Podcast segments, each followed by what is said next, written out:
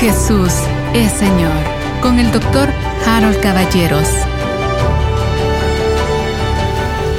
El Salmo 91 describe la seguridad, la confianza, la estabilidad que nosotros podemos tener y gozar a través de la fe en Cristo. El Salmo, fíjese bien, no promete que no vamos a tener problemas. Lo que promete es que hay un lugar donde podemos estar a salvo de esos problemas. Además nos explica que ese lugar es el trono de Dios. Escuchen esta versión, estoy traduciéndolo lógicamente. Cualquiera de ustedes va a poder ir a, su versión, la que usen en, su computadora, teléfono, tablet, y hoy ya la, ya la busqué y ya la bajé ahí en el mismo donde leo todas las, donde encuentro mi, mi Biblia. Miren esto que dice. Cuando te sientes entronado bajo la sombra de Shaddai, estarás escondido en la fortaleza del Altísimo. Voy a volverlo a leer. Dice, cuando te sientes entronado bajo la sombra de Shaddai, estarás escondido en la fuerza o la fortaleza del Altísimo.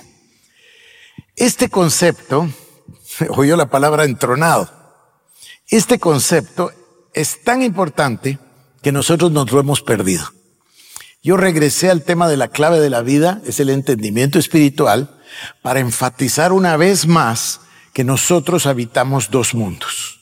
Un mundo terrenal, físico, visible, temporal, pero también habitamos en un mundo que es espiritual, invisible, eterno. Todo lo que se ve fue hecho de lo que no se veía. El reino de Dios va a permanecer para siempre, es eterno. La tierra va a ser quemada. Incluso dice que, que todas las cosas perecerán, pero la palabra de Dios permanecerá. Entonces ese reino espiritual es el verdadero, es más real que este que se mira y se palpa y se toca. El reino de Dios, el reino espiritual, es donde nosotros vivimos y estamos sentados con Cristo en los lugares celestiales.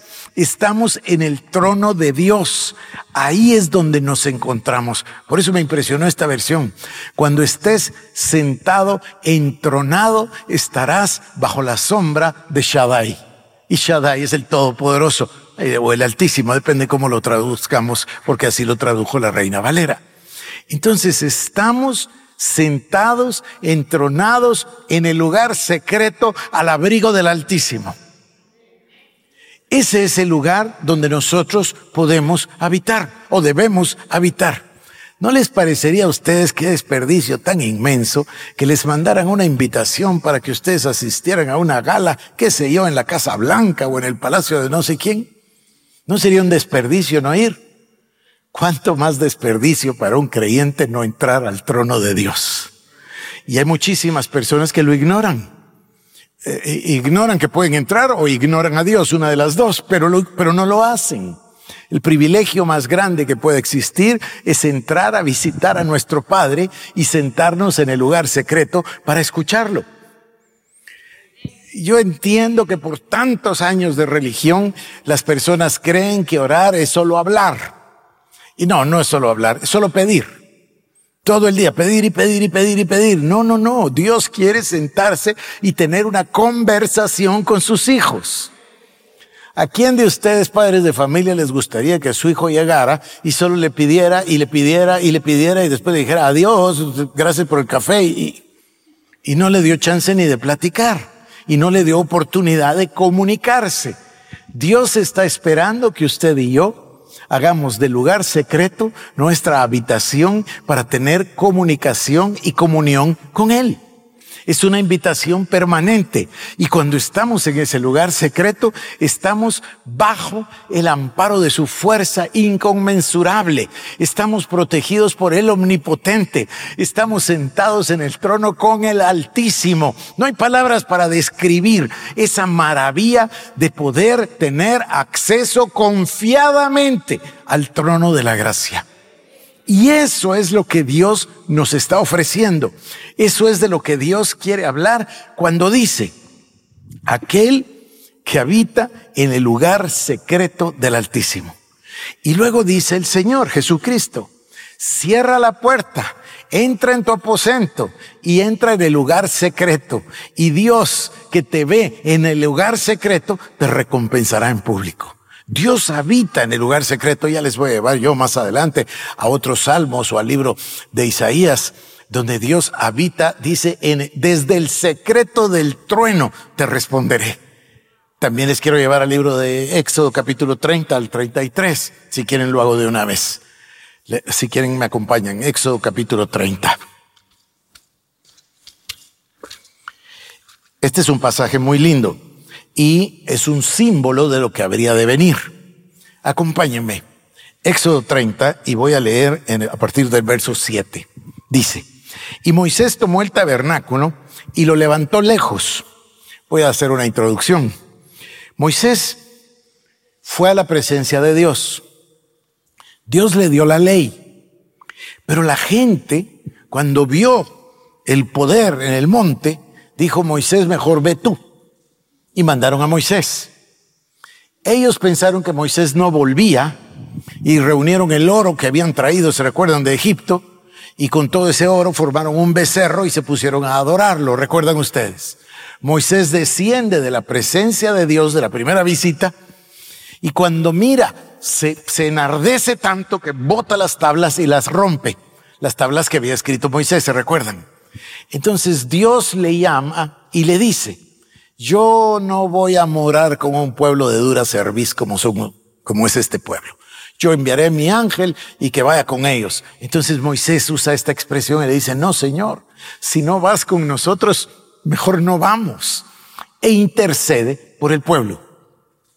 Pero Moisés ha sufrido, por supuesto, que ya se imaginen lo que Moisés le dijo a Aarón y a Miriam y a todos los del becerro, ¿verdad? Ya sabemos qué hizo con el becerro también. Entonces Moisés diseña en su cabeza, en su corazón, una estrategia. Es bien interesante. Y ese es el pasaje donde nos encontramos. En el verso 7, miren lo que hace. Moisés tomó el tabernáculo y lo levantó lejos, fuera del campamento, y lo llamó el tabernáculo de reunión. ¿Qué quiere decir tabernáculo de reunión? El tabernáculo del encuentro, el encuentro con Dios. Él dispuso dónde, miren esto, llevó el tabernáculo afuera del campamento, lo llamó el tabernáculo de reunión, y cualquiera que buscara a Jehová iba al tabernáculo de reunión que estaba fuera del campamento. Y sucedía que cuando salía Moisés al tabernáculo, todo el pueblo se levantaba y cada cual estaba en pie a la puerta de su tienda. Y le miraban en pos de Moisés y miraban en pos de Moisés hasta que él entraba en el tabernáculo. Cuando Moisés entraba en el tabernáculo, la columna de nube descendía y se ponía a la puerta del tabernáculo y Jehová hablaba con Moisés. Ciertamente era un lugar de reunión, ¿no es cierto? Era el tabernáculo de reunión. ¿Qué hacía el pueblo? Miren esto. Y viendo todo el pueblo la columna de nube que estaba a la puerta del tabernáculo, se levantaba cada uno a la puerta de su tienda y adoraba. Obvio, ahora ya arrepentidos de lo que habían hecho, porque estaban viendo la gloria de Dios. Y hablaba Jehová a Moisés, miren este verso 11, miren, y hablaba Jehová a Moisés cara a cara, como habla cualquiera con su compañero. Hay personas que dicen, y yo he oído prédicas, ¿verdad?, que Moisés golpeó la roca dos veces, que Dios se enojó y que por eso ya no entró a la tierra prometida y se murió. Creo un poco distinto, creo que sí es cierto que golpeó la roca dos veces, pero creo que Moisés había llegado a tal comunicación con Dios que no quiso ya vivir sin Dios y se murió. Porque dice que se murió perfectamente sano. Entonces prefirió irse con el Señor. Y además, hay personas que dicen que no entró a la tierra prometida, tampoco es cierto, porque en el monte de la transfiguración ahí estaba Moisés y Elías con el Señor Jesucristo. Así que es evidente que se fue con Dios. Esta es la, ese es el tipo de comunión que Dios está esperando tener con sus hijos. Porque Moisés no tenía la gloria de tener la gracia de la sangre de Cristo para poder entrar y aún así entraba. Porque esto es un tipo y un símbolo para nosotros. Vamos al, no, no voy a leerlo todo porque me tardaría mucho, pero entonces déjenme saltar un poco. Verso 18. Estoy siempre en Éxodo 33. Escuche, ya Moisés, que habla cara a cara con Dios, se atreve y le dice, te ruego que me muestres tu gloria. Él respondió, te haré pasar todo mi bien delante de tu rostro y proclamaré el nombre de Jehová delante de ti y tendré misericordia del que tendré misericordia. Verso 20, pero no podrás ver mi rostro porque no me verá hombre y vivirá. Y dijo el Señor, aquí un lugar junto a mí, estará sobre la peña, ustedes ya saben. Luego paso al capítulo 34, perdonen que dé un salto por el tiempo, verso 2. Prepárate pues para mañana y sube de mañana al monte de Sinaí y preséntate ante mí sobre la cumbre del monte. Y no suba hombre contigo ni ningún animal. Y Moisés lo hizo como Dios le dijo, verso 5. Y Jehová descendió en la nube y estuvo ahí con él proclamando el nombre de Jehová.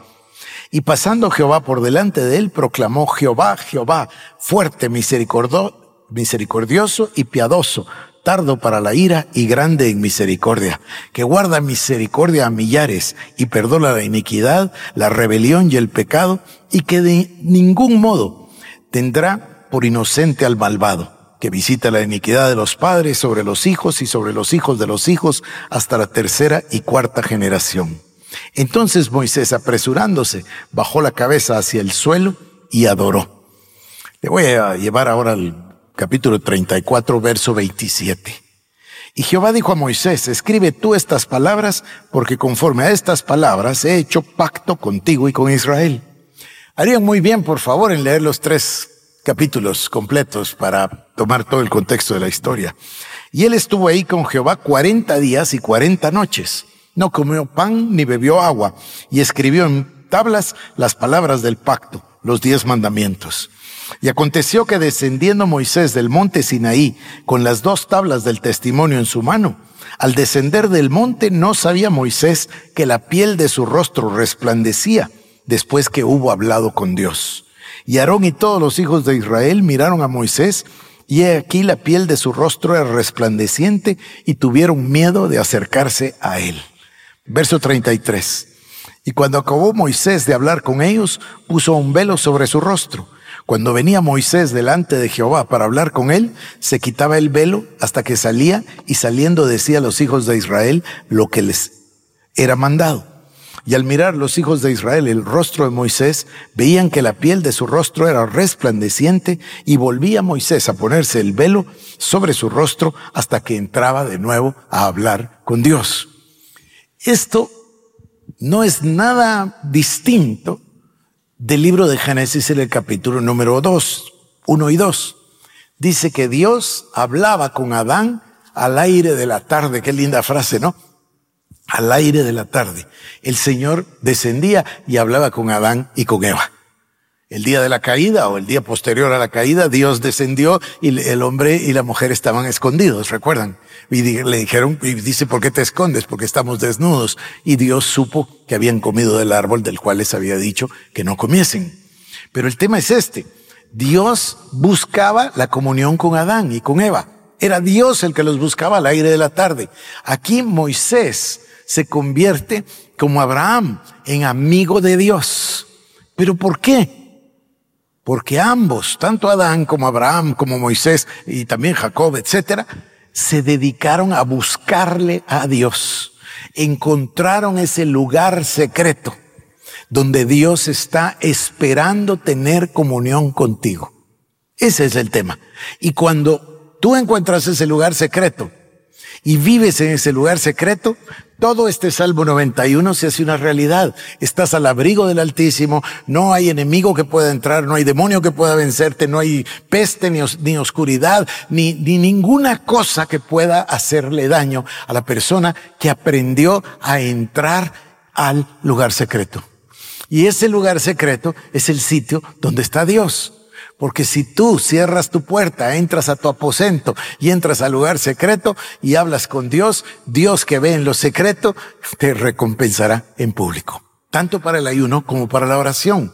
Ese lugar secreto es el sitio donde Dios está esperando a la iglesia. Voy a profetizar un minuto y voy a terminar.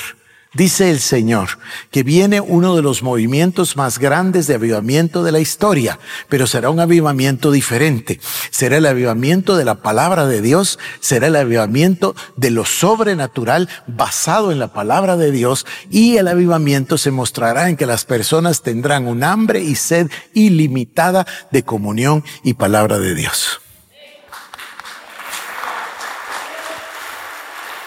Es una nueva ola del Espíritu Santo. Es una nueva ola del Espíritu Santo. No es nueva, porque ya ha pasado muchas veces, porque no hay nada nuevo bajo el sol, dice. Pero es lo que Dios va a hacer. Lo hizo con Lutero y lo hizo con Calvino y lo hizo con Wesley y lo va a volver a hacer antes de la venida del Señor que está pronta. Bueno, queridos hermanos, los dejo hoy con la petición, con el ruego y con la inquietud de que ustedes lean Mateo 5, 6 y 7 con énfasis en el 6 y el Salmo 91. Y los que sean curiosos e interesados, pues es muy fácil en la internet que consigan esas versiones de las cuales hablé y que ustedes comprueben que está hablando el Salmo del momento en el que nos encontramos entronados en el lugar secreto al abrigo del Altísimo. Alzamos nuestras manos, que la bendición del Dios Todopoderoso, Padre, Hijo y Espíritu Santo, venga sobre cada uno de vosotros y que el Dios Todopoderoso al que servimos y el Espíritu Santo nos conceda hambre y sed de Dios y de su bendita palabra. En el nombre de Jesús. Amén. Amén. Jesús es Señor. Con el doctor Harold Caballeros. Te invitamos a que visites nuestras redes sociales como El Shaddai Guatemala